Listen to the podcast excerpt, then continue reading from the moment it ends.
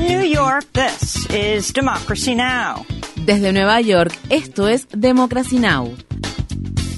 Democracy Now! es un noticiero internacional de radio y televisión que se transmite desde Estados Unidos a través de Internet en democracynow.org. Welcome to Democracy Now!, democracynow.org. Bienvenidos a Democracy Now! en español democracynow.org barra es. El informativo de Guerra y Paz con Amy Goodman.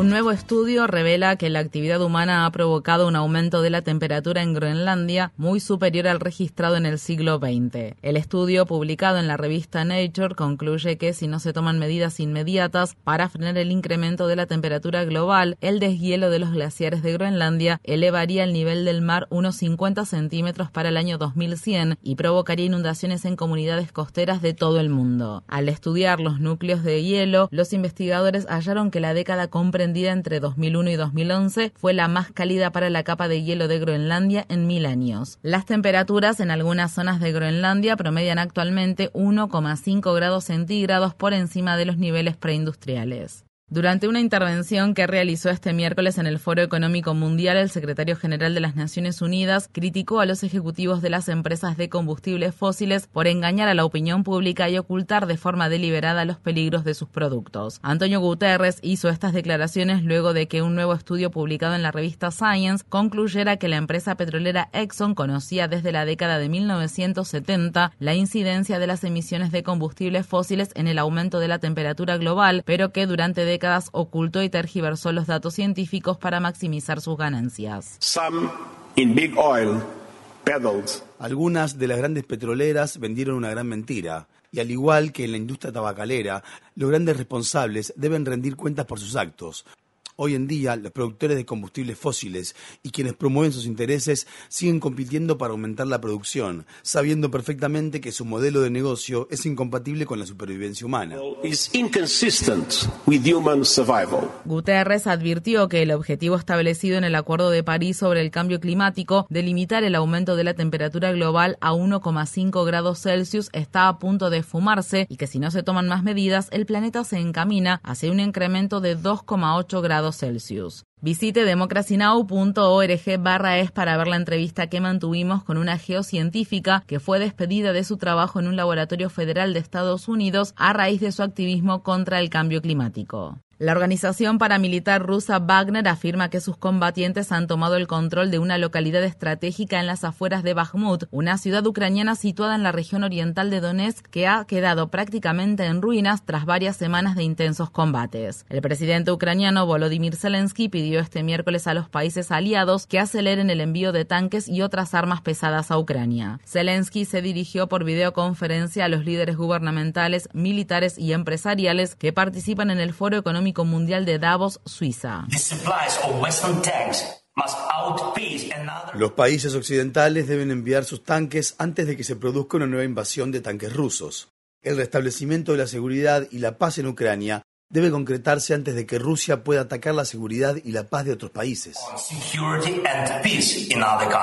El pedido de ayuda de Zelensky en el foro de Davos se produjo al tiempo que el secretario de Defensa de Estados Unidos, Lloyd Austin, viajaba a Berlín para reunirse con el nuevo ministro de Defensa alemán. El periódico The Washington Post informa que el canciller alemán Olaf Scholz acordó enviar tanques Leopard 2 a Ucrania, pero solo si Estados Unidos hace lo propio. Por su parte, el gobierno de Biden ultima detalles para enviar un nuevo paquete de ayuda militar a Ucrania de 2.600 millones de dólares que por primera vez incluye vehículos de combate Striker. Asimismo, el periódico The New York Times informa que el gobierno de Biden está considerando ayudar a Ucrania en una campaña militar destinada a recuperar la península de Crimea, un territorio ucraniano que Rusia anexionó en 2014, incluso si tal medida aumenta el riesgo de una escalada de la guerra. El Organismo Internacional de Energía Atómica afirma que enviará inspectores a las cuatro plantas de energía nuclear de Ucrania para evitar una posible catástrofe nuclear durante la invasión rusa. El director general de dicho organismo, Rafael Grossi, visitó este miércoles la central nuclear de Chernóbil que Rusia ocupó en febrero de 2022 durante un breve periodo. Esperamos que no se produzca ninguna nueva ocupación o ataque a la central.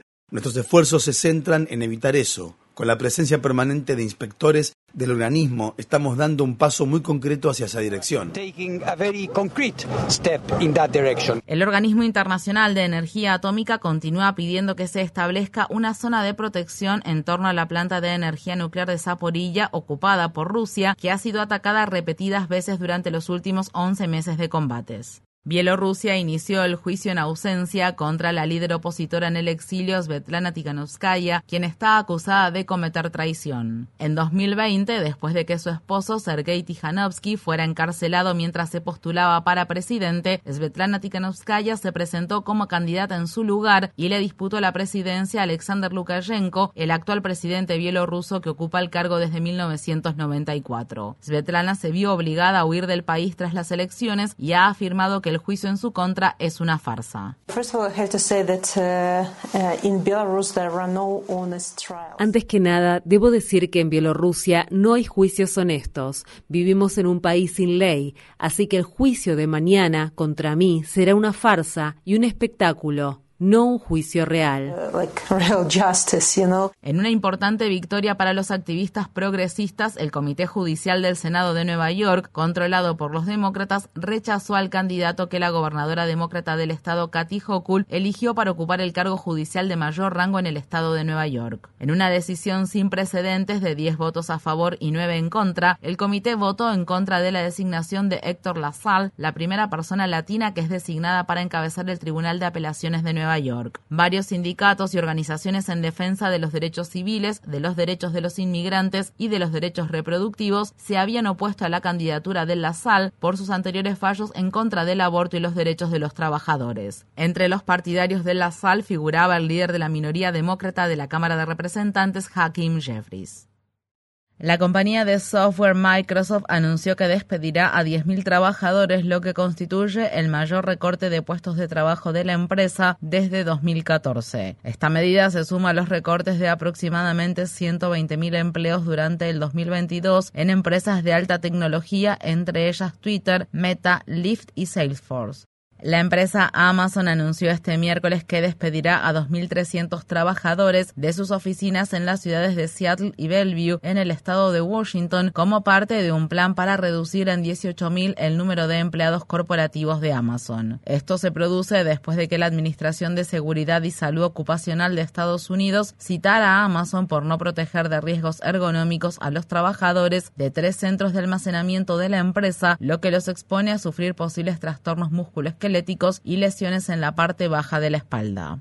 En Estados Unidos, en el estado de Indiana, los abogados de la familia de Herman Whitfield hicieron públicos unos videos captados por las cámaras corporales de la policía la noche en que Whitfield murió en la casa de sus padres a manos de agentes de la policía de la ciudad de Indianápolis. Whitfield era un galardonado pianista afroestadounidense que habría cumplido 40 años en octubre. En la madrugada del 25 de abril de 2022, los padres de Whitfield llamaron al teléfono de emergencias para pedir ayuda, ya que su hijo estaba atravesando una crisis de salud mental. Seis policías armados acudieron a la llamada. Richard Waples, abogado de la familia de Whitfield, afirma que los videos muestran que los oficiales no llamaron a una ambulancia ni llevaron consigo a profesionales de la salud mental como pedía la familia. En su lugar respondieron con fuerza letal.